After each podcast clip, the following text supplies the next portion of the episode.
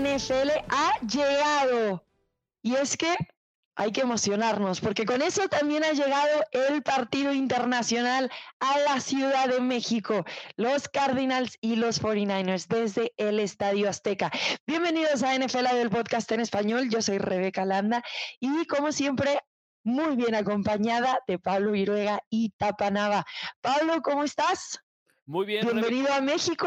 Bien, gracias Rebe. Aquí estamos ya, eh, ya, ya estamos en México, listos para lo que es una semana muy, muy importante para el fútbol americano de México, para la afición, para la NFL en México, porque pues lo pueden considerar como el Super Bowl de México si quieren. Es el evento más importante que hay, que tiene que ver la NFL en nuestro país y pues listos, listos con mucha emoción de que llegue el lunes por la noche. Y tapa, viru, y tapa mm, Nava. Tapa, ¿cómo estás? Y te extrañamos la semana pasada. ¿Qué tal, Rebe? Muchísimas gracias, Pablo. Qué gusto saludarlo. Sí, la semana pasada me pegó el flu, como dicen por ahí. Muy parecido a como le pegaron a los Cowboys, los Green Bay Packers en el último cuarto, pero con el gusto de saludarlos. Semana 11 ya de la NFL, quinto partido el próximo lunes por la noche en la Ciudad de México de temporada regular. Y como siempre, pues cargado de emociones, porque esta liga no para, una liga que este año ha corrido, corrido y corrido. Así es, ya ha estado por todos lados esta liga tapa, ya se fue a Londres, ya se fue a Alemania y ahora viene a la Ciudad de México. Y bien decías que el lunes marca el quinto partido de temporada regular de la NFL en México, segundo en general. En 1978 fue la primera vez que se jugó un partido en México, fue uno de pretemporada, pero los Cardinals y los 49ers ya han estado aquí anteriormente. La última vez fue el 2 de octubre del 2005 también en el Estadio Azteca. Así que, ¿qué podemos esperar de este partido? Porque también hay que reconocerlo que hemos extrañado a la NFL. Por un lado, em, vino COVID, por supuesto, y entonces se cancelaron los partidos internacionales, pero recordemos que también había un partido por ahí que cantaba para ser el partido del año y algo pasó con la cancha del Estadio Azteca que nos llevaron el partido a otro lugar. Así que ya son tres años desde que la NFL no pisa territorio mexicano. ¿Qué podemos esperar de este partido, Pablo? Hablemos primero en cuestión de la afición, por lo que esto significa para nosotros. Bueno, podemos esperar mucho y yo creo que ese es el tema, la espera que se ha tenido para un partido de NFL en, nuestro país. Y es que, como bien lo relatas, después de, tener el juego, pues no los quitan, eh, bueno, no, no los quitan, la verdad es que este, la NFL... Lo perdemos. la, NFL decide y decide bien porque no está en buen estado el, terreno de juego. Después viene este año donde regresa la NFL con el Kansas City contra Chargers pero después se nos atraviesa la pandemia, ¿no? Es como, como el alumno que, bueno, si no trae la tarea es el día que está enfermo y el caso es que no viene a la escuela, ¿no? Y, y, y una, y, no había consistencia. Finalmente, bueno, pasa la pandemia, no se podía hacer nada, de hecho, no hubo partidos internacionales, salvo el año pasado en, en Londres, pero, pero, y era entendible, ¿no? Era entendible, pero creo que toda esa espera nos hace que este partido tenga un valor significativo. Si bien es cierto que es una repetición del primero que tuvimos de temporada regular en el 2005, del primero que hubo en la historia de los Estados Unidos o de la NFL fuera de los Estados Unidos, mejor dicho, es un partido divisional y es un partido donde los dos equipos tienen intereses de por medio para ganar. Uno para tratar de alcanzar al líder que es Seattle que además viene envuelto en toda esta expectativa que es Christian McCaffrey, una ofensiva con muchas armas. Muchos apuestan a que San Francisco va a ser el equipo que despegue en la segunda mitad en la conferencia nacional por, por lo que involucra a McCaffrey en la ofensiva y por la defensiva que tiene. Y el otro no puede perder. El otro, creo yo, tapa, Rebe, creo Arizona, empieza a jugar ya y me atrevería a decir a partir de este lunes, partidos de postemporada. Su margen de error para perder es muy, muy corto, así que empieza a jugar partidos de eliminación si quiere aspirar a la postemporada. Y en una de esas, hasta se empieza a jugar el pellejo también eh, Kingsbury. ¿eh? Claro que, a ver, algo que también hay que mencionar de cara a este partido y lástima que se está dando así, Kyler Murray está día a día. En teoría debe estar suficientemente sano para ser activado para el partido de lunes por la noche. También la pregunta será qué tan sano está, ¿no? Porque es clave Kyler Murray para este partido, a pesar de que la semana pasada los Cardinals le ganan a los Rams sin Kyler Murray, tampoco tenían ellos a Matthew Stafford. ¿Cómo ves tú esta situación, Tapa, y la expectativa desde tu punto de vista? No, ¿qué tal, Rebe? Sí, la verdad es que por supuesto que necesitan a Kyler Murray, por más que Cole McCoy sea un quarterback suplente, confiable, que hayan ganado, que Kyler Murray esté viviendo por mucho su mejor temporada, necesitan equipo completo. ¿Por qué? Pues ya lo decían, los San Francisco 49ers vienen mejor que nunca a la ofensiva, van a tener paquete completo, no solamente se trata de Christian McCaffrey, se trata de Divo Samuel, se trata de Brandon Ayuk, se trata de George Kittle, es decir, por donde uno voltea, Jimmy Garoppolo tiene armas y este equipo parece cada vez más en ritmo. La manera en que te puede hacer daño por tierra y por aire, trayectorias cortas, medianas y largas, parece que están haciendo de esto una bola de nieve y convirtiendo a San Francisco en uno de los equipos a vencer en la conferencia nacional. Además, ya lo decía Pablo, para Arizona, perder a estas alturas de la temporada representaría prácticamente decirle adiós a, los sueños de postemporada, unos sueños que pues parecen ir a la baja de las últimas dos temporadas, a pesar de que el año pasado tuvieron invictos las primeras seis semanas de la campaña, con el entrenador Cliff y cada vez más pendiente de, de su empleo. Aunque la buena noticia para todos los aficionados de los Arizona Cardinals, que cada vez son más en territorio mexicano y que los van a ver en el Estadio Azteca, que los van a ver por segunda ocasión, quién olvidar aquel 2005 cuando eh, Rolando Cantú, nuestro gran amigo, se equipó con los Arizona Cardinals cuando por primera vez Alex Smith eh, debutó en la NFL y tiró su, primer pase, eh, etcétera. Es que Arizona le ha ganado tres de los últimos cuatro a San Francisco, y estamos hablando del San Francisco que llegó a la, a la final de la conferencia la temporada anterior y los limpió en temporada precisamente la temporada anterior le ganó los dos partidos a los 49ers, lo que significa que lleguen como estén, que en este momento pues se puede decir que claro favorito para ganar es San Francisco, Arizona sabe cómo competirle con lo que tenga a, los 49ers. Además, si Kyler Murray regresa o no, el que sí va a estar es de Andre Hopkins, quien es el receptor, uno de los tres receptores que más yardas ha ganado desde la semana 7, cuando se le acabó el castigo por consumo de sustancias prohibidas y regresó a la NFL. Sí, una de las estrellas que tienen los Cardinals. Ahora que mencionas esto, Tapa, de eh, cómo le ha ido a los Cardinals y que han llegado a la postemporada, me hizo recordar un dato que nos mandaron de la producción Fernando López y que cada uno de los últimos dos equipos que ganaron un partido en México pasó a jugar el Super Bowl. Nueva Inglaterra en 2017 y los Kansas City Chiefs en 2019. Así que ahora con el retorno de este clásico, entre comillas, al Estadio Azteca, bueno, podría ponerse interesante el resultado para cualquiera de los lados, especialmente diría yo para San Francisco. Ahora, me gustaría preguntarles también quién creen que tendrá la localía, porque en teoría los locales son los Cardinals, pero tengo la impresión de que hay mucha más afición de los 49ers, aunque sé que el Estadio Azteca en realidad va a estar vestido de los 32 equipos de la NFL. ¿Tú qué dices, Pablo?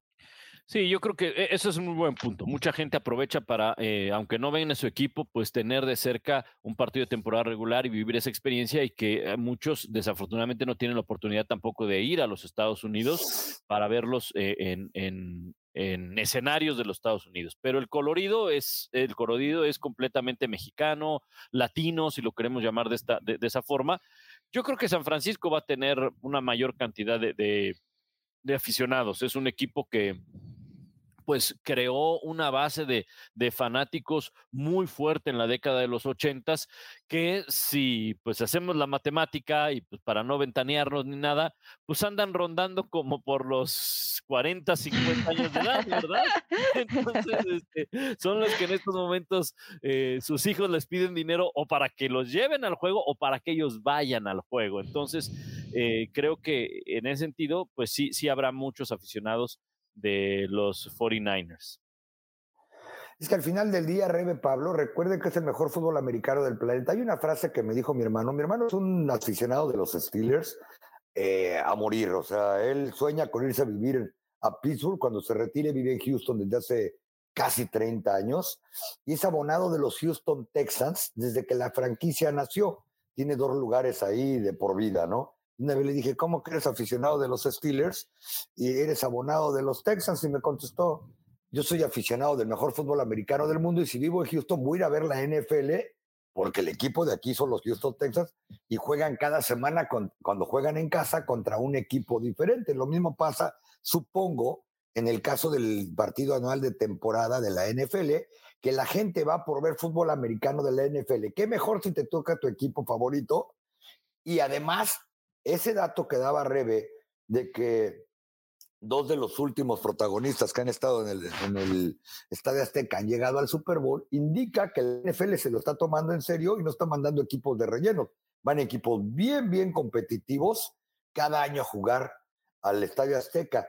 Aquella vez que comentabas que por el pasto y porque hubo un concierto de Shakira y no sé cuánta cosa, yo estaba perfectamente eh, situado en Kansas City cubriendo a los Chiefs toda la semana y la desilusión en el campamento de los Chiefs por no ir a jugar a México era enorme, que recuerdo que eh, algún jugador me dijo, a mí así me pidieran que fuera a jugar en el pavimento del estacionamiento, yo iba con tal de ir a jugar al Azteca, con tal de jugar enfrente de los mexicanos. Bueno, ese partido lo pasaron a Los Ángeles, el de los Rams contra los, contra los eh, Kansas City Chiefs y al final los Rams también fueron al Super Bowl. Es decir, hubieran sido tres protagonistas de la Azteca los que hubieran estado en el Super Bowl.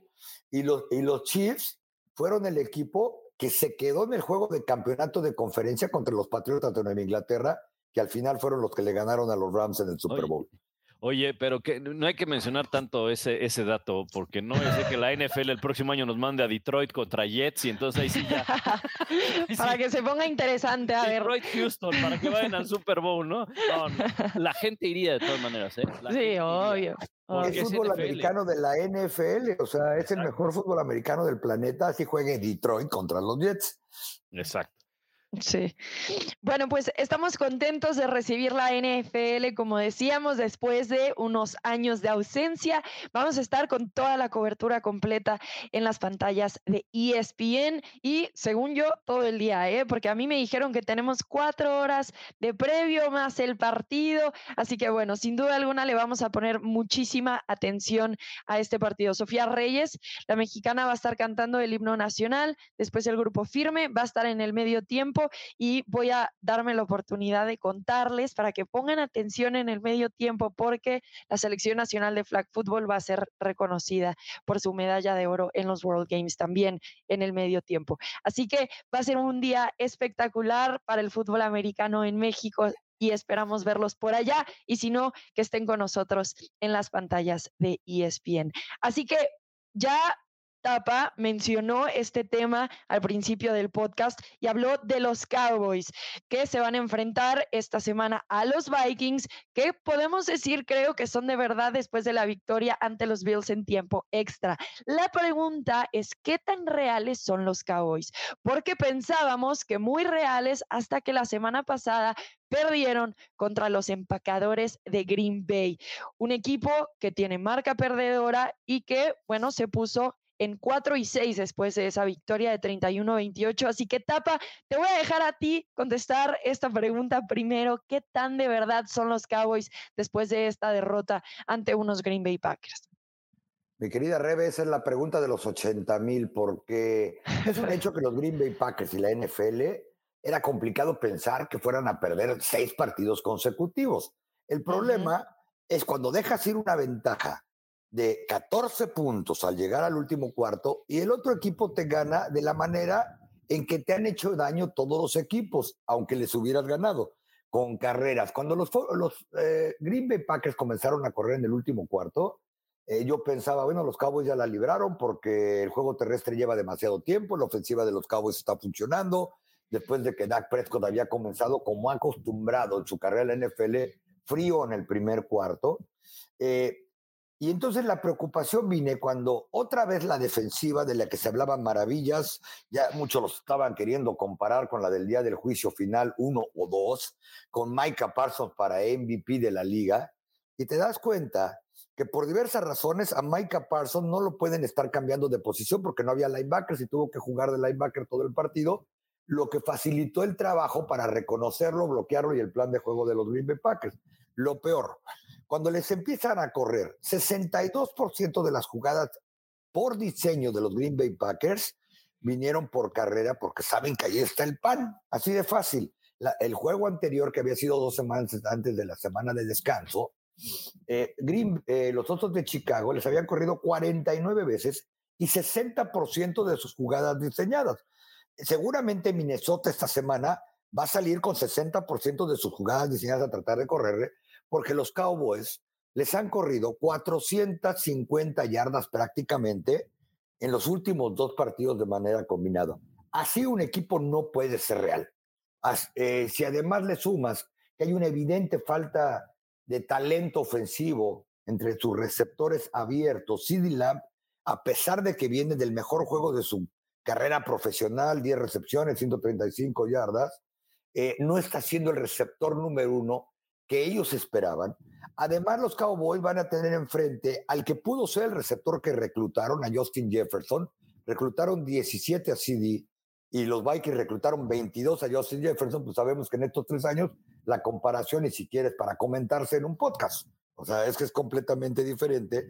Así que yo creo que los Cowboys en este momento, si preguntas y en resumen, si es un equipo real contendiente, no lo creo. Les falta ataque por, por aire, han tenido tremendo ataque por tierra su defensa no puede parar la carrera y un equipo que no puede parar la carrera en la NFL no puede ser considerado contendiente porque el momento en que empieces a hacer ajustes para parar la carrera en la semana 11 de temporada regular, te van a aniquilar por pase como lo hizo Aaron Rodgers con un novato que nunca había anotado en la NFL y que parecía Jerry Rice el domingo pasado en la segunda mitad del partido.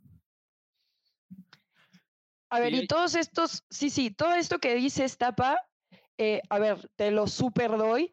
Me pregunto también en, ok, tenían una ventaja de 14 puntos, la dejaron ir, cosa que nunca había pasado en la historia de los Cowboys. Pero después Mike McCarthy decide ir por una cuarta y tres en la yarda 35 de Green Bay en tiempo extra ya en lugar de tratar de meter esos tres puntos y posiblemente darse la oportunidad de ganar este partido. Sería esta una conversación completamente distinta si los Cowboys efectivamente hubieran metido ese gol de campo. ¿Qué tanto se le debe cuestionar esa decisión a Mike McCarthy o en realidad no debe de ser parte del argumento porque lo que mencionas es una realidad para los Cowboys?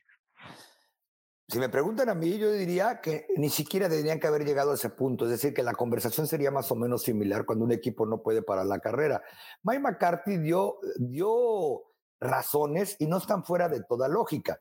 La, la, razón que dio una es que estaban contra el viento y patearon un gol de campo de más de 50 yardas a 25 grados. Le iba a resultar complicado a Brett Maher, a quien vimos que se estaba calentando hasta un pie para poder entrar. Ha tenido un temporadón Maher y bueno, ahí podríamos estar eh, pensando que fue una relación subjetiva y arbitraria, y quién sabe qué le diría a Maker, porque le preguntan a un pateador, que por cierto en el calentamiento estuvo metiendo goles de campo de 60 yardas, muy diferente a un juego. Pero la segunda razón es la que debe de preocuparle a los Cowboys, porque esta semana ha sido una semana complicada dentro de ese vestidor.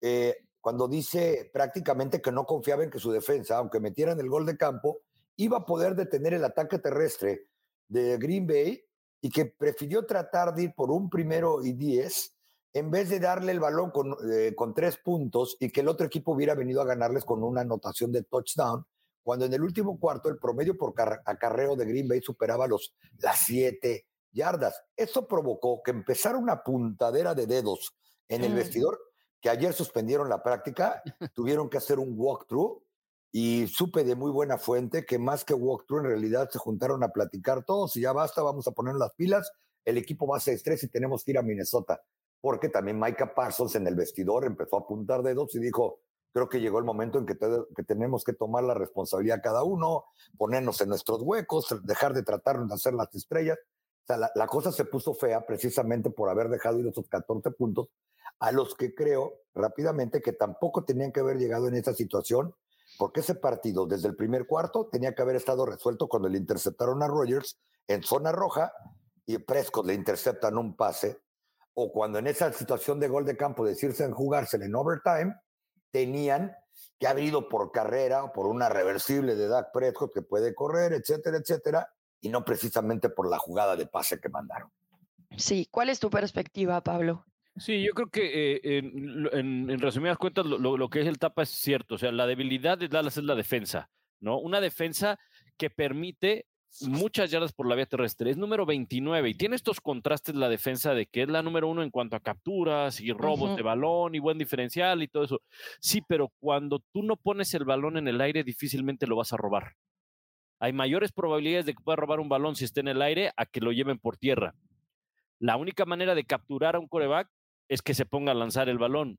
Y si hay juego terrestre, no lo va a hacer. Hablaba de etapa 62% de jugadas diseñadas para correr. El mayor alto, el, el, más alto porcentaje de jugadas por tierra en la carrera de Aaron Rodgers. Y eso, de, y eso generó, sí, otra debilidad que tienen los Dallas Cowboys, no de ahora, sino de los años, al menos de cuando llegó Dan Quinn, que ha tratado de corregir, pero que no ha podido resolver. Y es que va de la mano el juego terrestre con el famoso que play action, bootleg, claro. lo que conocemos, lo que conocemos. Y que tienes a un receptor, Watson es el receptor más rápido que tienen en Green Bay, fue el que se los quemó. Y uh -huh. todas fueron jugadas de play action.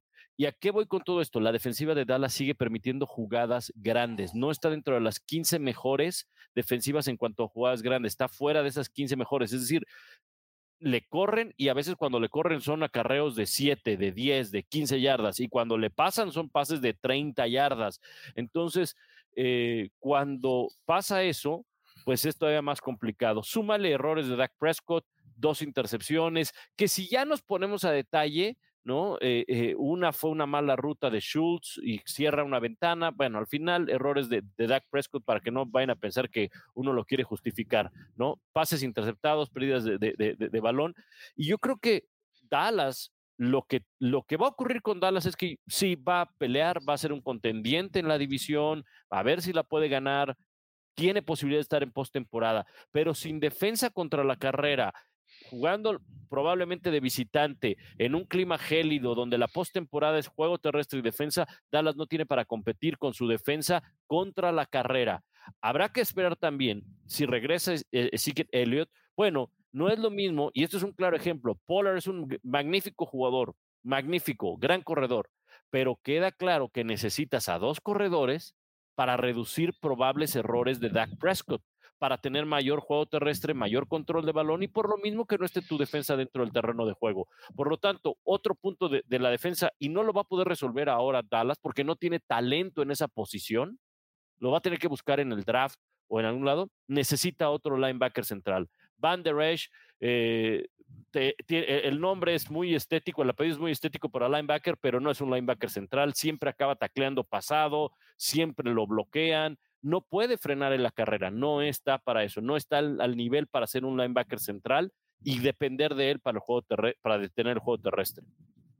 Y si eso, perdón, le suman que Anthony Barr, ex vikingo de Minnesota, al que muchos no se habían dado cuenta que ya jugaba en Dallas, eh, está lastimado, es muy poco probable que juegue contra los Vikings como no jugó contra Green Bay y ha sido su mejor linebacker contra la carrera, pues la situación todavía, todavía se torna más complicada pero bueno, la gran ventaja es que la defensa de Minnesota, por lo menos esta semana, no es tampoco de lo mejor que hay en la liga. Sí, eso es verdad. Bueno, y también vamos a hablar de esto, cambiando de equipo. Los Packers ahora están 4 y 6, parecían que iban encaminados a perder su sexto partido consecutivo, cosa que nunca le había pasado a Aaron Rodgers. Pero después encuentra a Christian Watson, tres touchdowns al novato Y mi pregunta aquí es, porque algo que dijo Aaron Rodgers saliendo de este partido es, todavía no estamos muertos, todavía podemos llegar a la postemporada. Parece que tienen una oportunidad de recuperar su campaña, que parecía que ya estaba por perdida. Ahora, la pregunta es, Rodgers encontró a su próximo receptor y esto es algo que los va a sacar adelante. Recordemos que están en el norte de la Nacional, donde los Vikings tienen marca 8 y 1, pero los segundos en la división son justamente los Packers. Y no digamos que la competencia está muy alta en esta división. ¿Dónde vemos a los Packers después de esta victoria importante para ellos ante los Cowboys? Sí, yo, a ver, yo creo que es muy importante, muy importante, un partido en el cual eran desfavorecidos, un partido en el cual eh, pues sorprendieron porque hicieron lo que muy probablemente todos pensábamos que tenían que haber hecho desde hace algunas semanas, ¿no? Que es correr el balón. Si Aaron Rodgers entiende eh, que esta es la única manera que su equipo puede competir, la única manera, tienen que correr el balón y atacar con, con los receptores. Y ojalá que lo entienda, porque la verdad da gusto ver a un Aaron Rodgers con todo ese lenguaje corporal de cuando va ganando, ¿no? Así como lo criticamos cuando mueve los ojos y echa pestes y lo más. La verdad es chistoso verlo, o sea, es, eh, o sea, a mí me gusta ver cuando un jugador celebra de esa manera y, y, ojalá. El tema es eh, el calendario que tiene el equipo de los Packers, ¿no? Eh, una división en la cual, pues, Minnesota se ve muy fuerte. El calendario presenta dos partidos bien complicados. Jueves, este jueves, estarán jugando contra Tennessee, aunque lo reciben, y vamos a darle el beneficio de la duda, ¿no? De que, ok, juegan en casa, el local tiene altas probabilidades de ganar siempre los, lunes, los jueves por la noche, pero después van a Filadelfia. Después irán a Chicago, partido ganable, y el cierre es muy complicado porque más allá del lunes por la noche que tienen después de la semana bye, que es contra los Rams, ¿no? Que pues ahí sí ya no se puede aplicar el flex, ¿verdad? Pero tienen, sus últimos dos partidos son en Miami y reciben a Minnesota.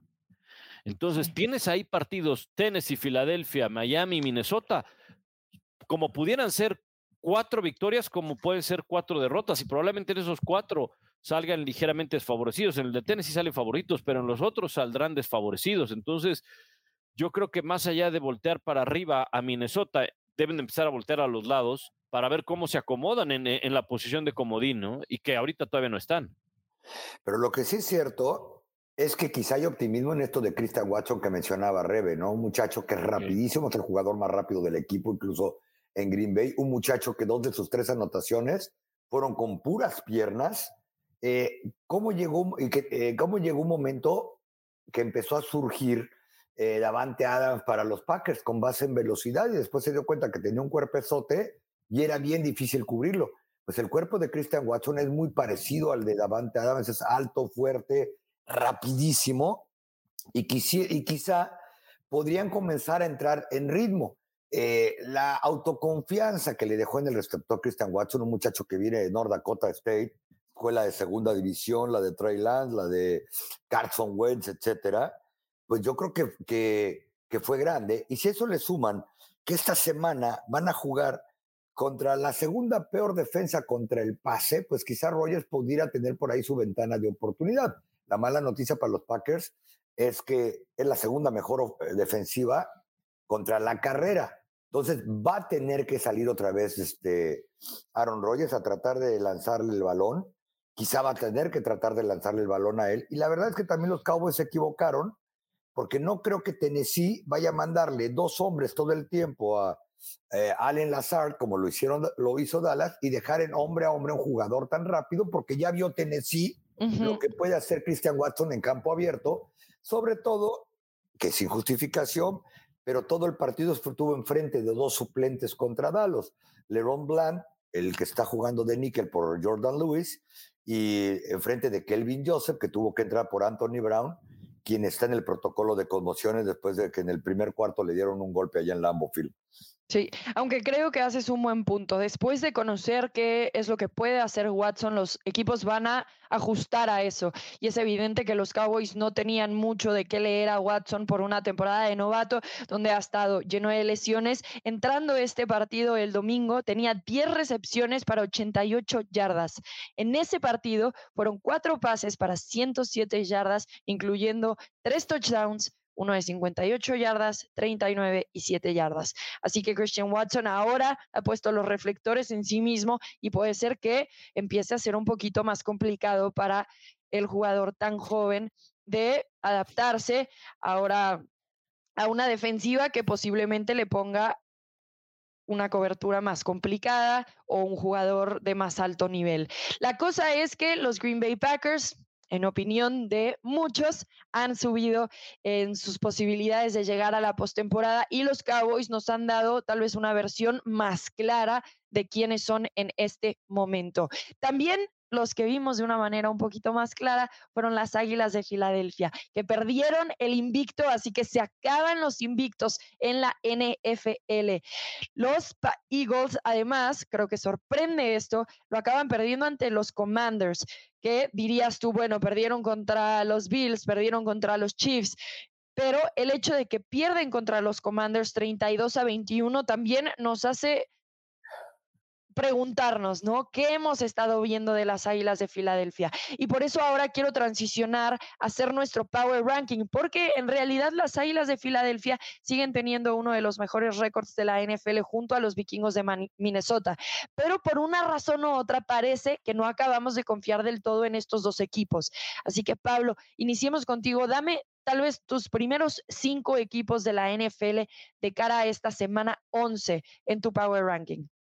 Mira, eh, obviamente cambia la situación con el tema de Filadelfia. Creo que Filadelfia eh, sufre, eh, no, no, no solamente sufrió contra Washington de su defensa contra la carrera, era algo que ya se había presentado y lo habíamos incluso mencionado aquí, y yo pensaba que esa probable derrota se hubiera presentado contra Tennessee o contra Giants o hasta contra los Cowboys, porque son equipos que corren bien el balón.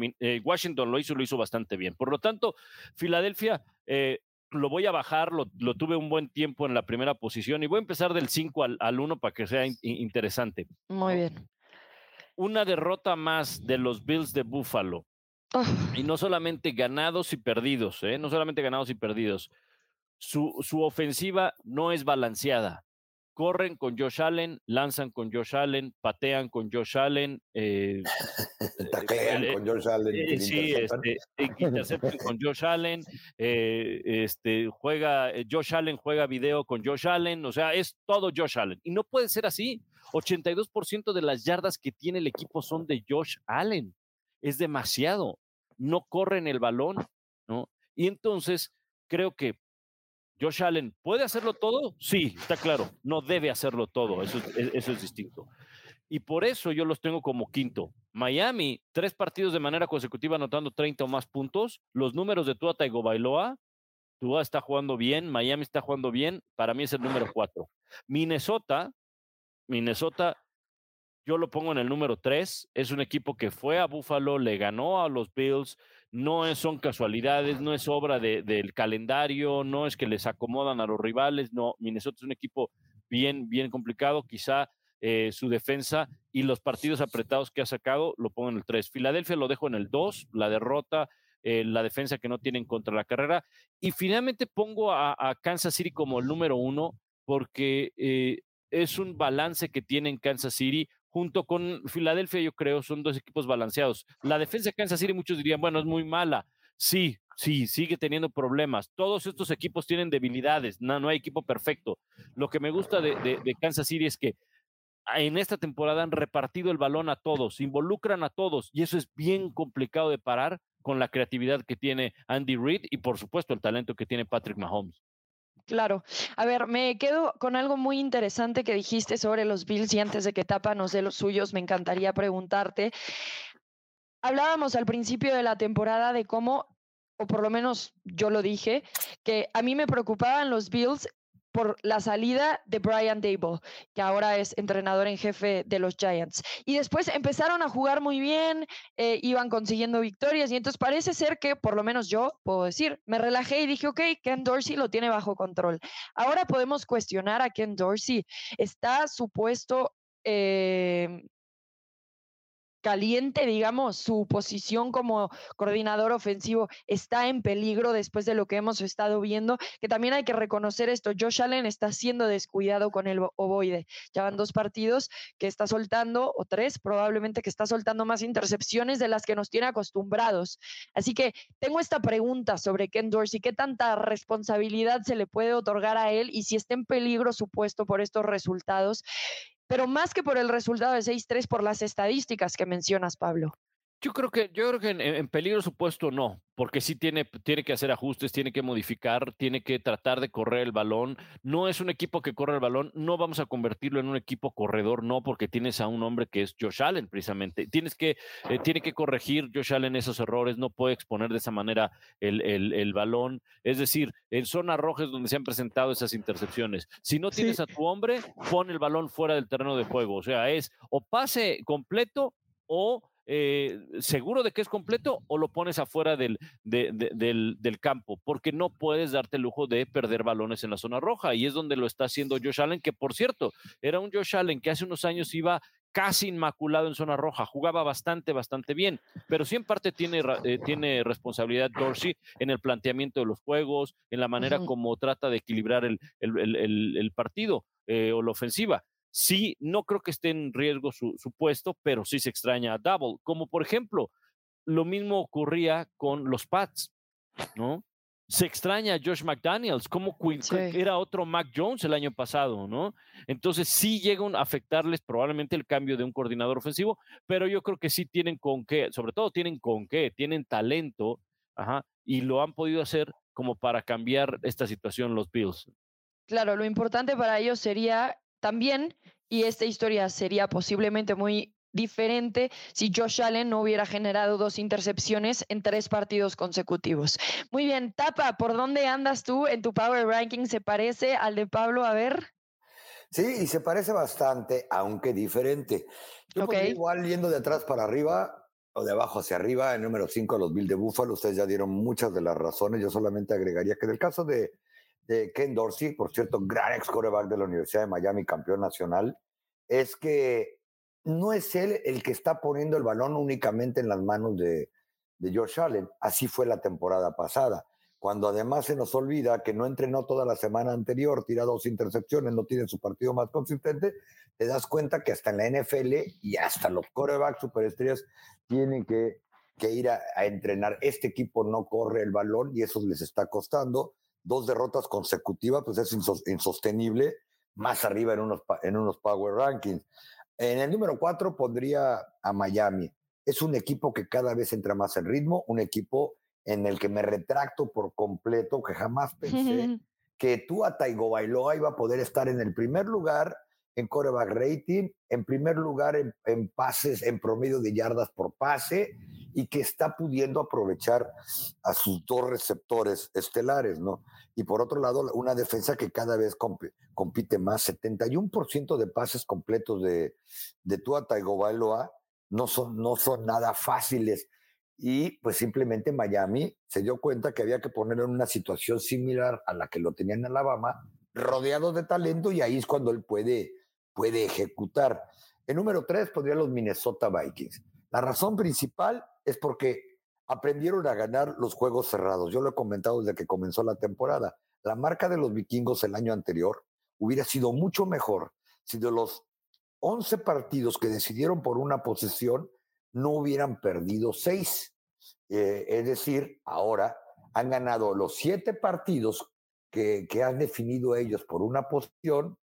El único equipo en la historia de la NFL que dentro de nueve jornadas de temporada ha ganado siete por una posesión y eso los tiene con ocho ganados y un perdido, con una defensa repleta de talento, una defensiva que no es la mejor, pero en yardas totales, pero que no, no admite puntos, se cierre, puede hacer jugadas, si no pregúntenle a Josh Allen y compañía cuando les interceptaron en la última serie dentro de la, de la zona roja. Número dos, Kansas City. Este equipo, eh, con Juanito, Pedrito y Luisito cachando pases, además de Lara Cerrada, estaba enseñando de qué se trata ser coreback en la NFL. Pat Mahomes no ha requerido de Tariq Hill para estar camino a una temporada récord en yardas ganadas de más de 5 mil si sigue en el ritmo que lleva. E, este equipo le ha ganado equipo a clubes con marca ganadora, con marca perdedora, al que le pongan enfrente. Y la defensa, como ha sido costumbre, hace lo necesario, porque del resto se encarga Pat Mahomes y compañía, y es un equipo que cada vez juega mejor. Y yo sí dejaría en el número uno a Filadelfia, que tuvo su resbalón. Solamente cuatro equipos o, tres equipos y cuatro veces ha habido un equipo que han terminado invictos la temporada regular, porque se incluye dos veces Chicago en la época de la prehistoria. O sea, no es fácil terminar una temporada invicto en la NFL. Y si un día sales no en tu mejor día a la ofensiva, tampoco a la defensa, que permitieron que la ofensiva de Washington les corriera placer, que tuvieran el balón 40 minutos y tú a la ofensiva entregas cuatro veces el balón, pierdes, pero este equipo tiene una de las cinco mejores defensas y una de las cinco mejores ofensas. Es el equipo más balanceado que hay en la NFL y creo que merecen ser considerados todavía el mejor equipo en lo que va de la temporada en la NFL. Sí, haces muy buenos puntos en todos, Tapa. El mío se parece un poco más al de Pablo, en realidad es igualito. Ahora, yo pondría ahí, pon tú, los Bills, ¿no? Han bajado y los teníamos en la semana 1 y a lo largo de gran parte de la temporada en esa primera posición. Pero en las últimas tres semanas no han anotado un touchdown en la segunda mitad. Es como si me estás hablando de los Broncos de Denver, casi, casi, en realidad. Después de ahí nos vamos a Miami, el número cuatro. Tua, cada partido que inicia y termina, los ganan los de Miami. Si este récord no es mejor es porque Tua estuvo fuera por esa conmoción que escuchamos mucho. Eh, hace una buena, un buen trabajo con Mike McCarthy, que creo que es un genio y sin duda alguna está ahí para ser entrenador del año en la conversación. Después los Vikings saben ganar, ese es un equipo que me gusta porque sabe ganar. Y sí, posiblemente están siempre abajo en el cuarto cuarto batallándola o dando un marcador cerrado, pero me gusta ver a un equipo que a pesar de la dificultad conoce bien sus fuertes para saber también sacar adelante un partido. Verte ante unos Buffalo Bills en un tiempo extra le puede dar miedo a cualquiera. Y ahora sí, los Bills no tuvieron la excusa del tiempo extra y las posesiones. Los vikingos acaban ganando este partido. Ken Dorsey eh, perdón, Kevin O'Connell, también uno de los entrenadores a considerar como entrenador en de en jefe del año. Después tengo a las Águilas de Filadelfia, que concuerdo contigo, Tapa, fue un resbalón, uno que en las predicciones de esta semana yo mencionaba, creo que les conviene perder. Un equipo que llega invicto a postemporada, que llegue invicto al Super Bowl, estadísticamente no gana el eh, Super Bowl, nada más uno, sabemos, del equipo perfecto de los Miami Dolphins. Así que para mí también fue solamente un resbalón. Pero me cuesta todavía trabajo confiar en estas Águilas de Filadelfia porque sí me gustaría ver y lo hablábamos la semana pasada, la experiencia de postemporada. ¿A quién le vas a apostar? Que es otra razón por la que tengo a los vikingos en la posición número 3. Porque Kirk Cousins gana este partido, pero lo gana a la una de la tarde. ¿Y qué pasaría si Kirk Cousins hubiera estado jugando contra los Bills de Buffalo en un horario estelar? bueno, creo que el resultado hubiera sido distinto simplemente porque la historia lo dice. Y por el otro lado pongo a los Chiefs como el número uno por ese balance ofensivo del cual hablaron los dos, que Patrick Mahomes puede repartir el balón para donde sea y quien sea. Y eso creo que hace a esta ofensiva imparable. Así que por ahí me iría en nuestras predicciones muy parecidas. En realidad, Tapa lo único diferente es que pone a los Eagles en la posición número uno y a los Chiefs en la posición número dos, pero todos coincidimos con que los Vikings son tres, Miami es cuarto y los Bills son quinto. ¿Algo que agregar a todo esto? No, que yo creo que otro, otro, equipo podría tener mención honorífica, pero no, no, alcanza a entrar entre los primeros cinco, son los Baltimore Ravens. Los Niners, a pesar de que pues poco a poco se van levantando de ese arranque de temporada y tienen apenas cinco ganados y cuatro perdidos, es otro equipo que si los consideramos semana a semana también podrían estar en la conversación seria para ser uno de los cinco eh, en los Power Rankings, etcétera, ¿no? Este, Tennessee también es otro equipo que no hablamos mucho de ellos, este, pues no vienen quizá de su mejor exhibición, aunque les haya alcanzado para ganar, pero es un equipo que de manera consistente ha estado en la postemporada. Eh, es un equipo que está jugando defensa, que está jugando ofensa. Derrick Henry ahora sí otra vez es el tractor que conocíamos. Pero la liga, a pesar de que muchos crean que por tanta sorpresa no tiene buen nivel, yo diría que estamos viendo uno de los mejores niveles de los últimos años. Hay, y, y se está regresando al fútbol americano clásico. 19 corredores, que sería una cifra récord, de acuerdo a información de la propia NFL, van camino en la proyección a superar las mil yardas. Esto no ha sucedido en las últimas dos décadas. Wow. Sí. Oye, y no mencionaste a los Giants, pero creo que también podrían estar ahí dentro de los mejores 10. También es otro equipo del que hablamos poco y probablemente tengamos muchas dudas por Daniel Jones, pero bueno, por lo menos tienen a Saquon Barkley, uno de los mejores corredores de la liga y está teniendo un temporadón. ¿Sí, Pablo? No, que eh, en, el tema que decía eh, el Tapa, ¿no? De, la cantidad de corredores que podían rebasar esas mil yardas, en una liga donde año con año eh, vemos que hay más formaciones abiertas, más esquemas ofensivos para lanzar el balón, más desarrollo de sistemas donde quieras lanzar el balón con el read option, con el RPO, con lo demás, pero al final la estabilidad en el juego te la va a dar precisamente el ataque por tierra son dos eh, eh, conceptos que nunca pasarán de moda en el fútbol americano, juego terrestre y defensa. Y hay equipos que viven de eso porque sus corebacks no son plenamente confiables como para descargarles un sistema aéreo o que muevan el balón por la vía aérea o porque no tienen la capacidad para hacerlo por la línea o por los mismos corredores. Así fue como le ganó Washington a Filadelfia. ¿no? No es que Heineken eh, sea mejor que Jalen Hurts, no, es que el planteamiento y la ejecución fue mejor ante un equipo que, eh, pues en teoría, tiene un mejor roster, está mejor preparado como Filadelfia, pero al final la fórmula de correr el balón y defensiva fue la que acabó ganando y así ha habido muchos equipos que han sido campeones y así es como se gana también en postemporada. Sí, y ahora que mencionas a Taylor Heineke, tal vez podemos hacer la transición a las notitas cortas de cada semana. Y una de esas es que, bueno, ahora será el coreback titular para los Washington Commanders.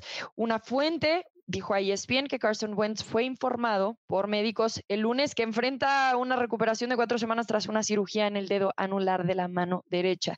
Así que todavía está lesionado Carson Wentz y se ha informado que Taylor Heineke estará jugando como titular y se ha ganado el puesto básicamente después de cómo se han dado las cosas. Eh, con Heineke, que ha logrado ganar estos partidos con mucho corazón, tal vez no tanto talento como el de Carson Wentz, pero sí con muchísimo corazón, así que Ron Rivera está poniendo su fe ahí. Sí, exactamente. Oye, y en, otras notas cortas, bueno, lo de Cooper, eh, Cooper Cup, ¿no? Cooper Cup tiene, eh, va a ser operado del tobillo, va a la lista de, de lesionados, ¿no? Y se espera que eh, Matthew Stafford pueda regresar ya después del protocolo de conmoción y pueda jugar. Todavía no es este, seguro de que juegue. Sí. Y ojo, platicábamos del partido que si Green Bay podía seguir agarrando confianza y seguir competitivo eh, este jueves cuando enfrenta a Tennessee, bueno, pues quizá la van a tener un poco menos complicada, ¿no? Los Tennessee Titans acaban de descartar a seis jugadores de la rotación habitual de juego para enfrentar a los, a los Packers este jueves por la noche por diferentes lesiones. No van a estar el centro Ben Jones, problemas de conmoción, el safety Amani, no, no Amari, Amani Hooker, hombro, el pateador Randy Bullock y el linebacker Bob Dupree, créanmelo, bajas sensibles, así como el safety suplente Lonnie Johnson por tendón de la corva, un hamstring, como dicen en la NFL. Así que esto le hable una muy buena posibilidad a Green Bay de entrar en un buen momentum. Sí, Randall Cobb, eh, dado a regresar eh, después de cuatro semanas y medias después de una lesión también en el tobillo. Em, jugador de los Broncos que está demandando a la NFL y al SoFi Stadium básicamente por una lesión que tuvo donde se rompe los ligamentos, hablando de que el campo estaba en condiciones malas estamos hablando de este tema bastante. No lo hemos tocado aquí en el podcast, pero muchos jugadores que se están quejando del turf, del pasto sintético que se juega alrededor de la NFL y cómo es propenso a generar muchas más lesiones. Eh, tal vez un tema que se va a considerar dependiendo de qué tan serio se lleve esto. Em, pero para los dueños también, porque mencionamos, ¿no? Es una liga que tiene millones y millones de dólares y los campos en realidad sí son lo que le están costando en algunas ocasiones estas lesiones a los jugadores, que para el jugador directamente también representa millones y millones y posiblemente su futuro. Así que ese será, creo, un tema que hay que mantener el ojo ahí. No es la primera semana que lo vemos, se ha estado mencionando prácticamente a lo largo de toda esta temporada.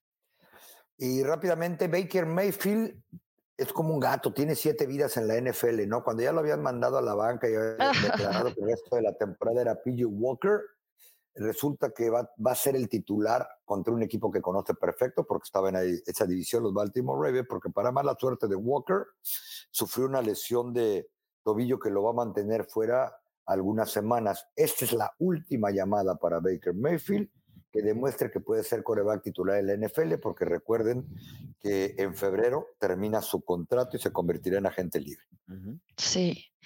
Y bueno, vamos a despedirnos, pero con una buena noticia que parece ser que Chase Young ya está listo para jugar en esta semana 11.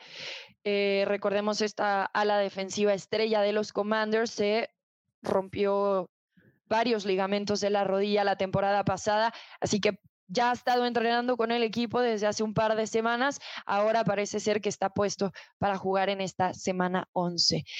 Así que bueno, con esto nos despedimos y les agradecemos también por acompañarnos en NFL Live, el podcast en español de cara a la semana 11. Gracias, Pablo.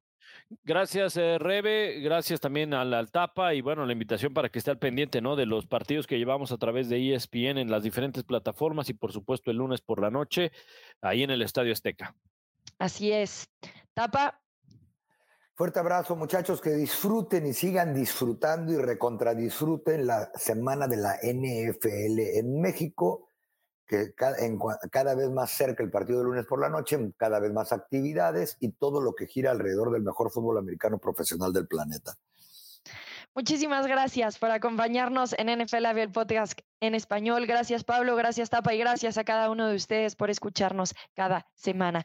Recuerden activar las notificaciones por si se nos olvida avisarles en redes sociales que tenemos un nuevo episodio. Esto fue NFL Live, el podcast en español. Nos escuchamos. Hasta la próxima.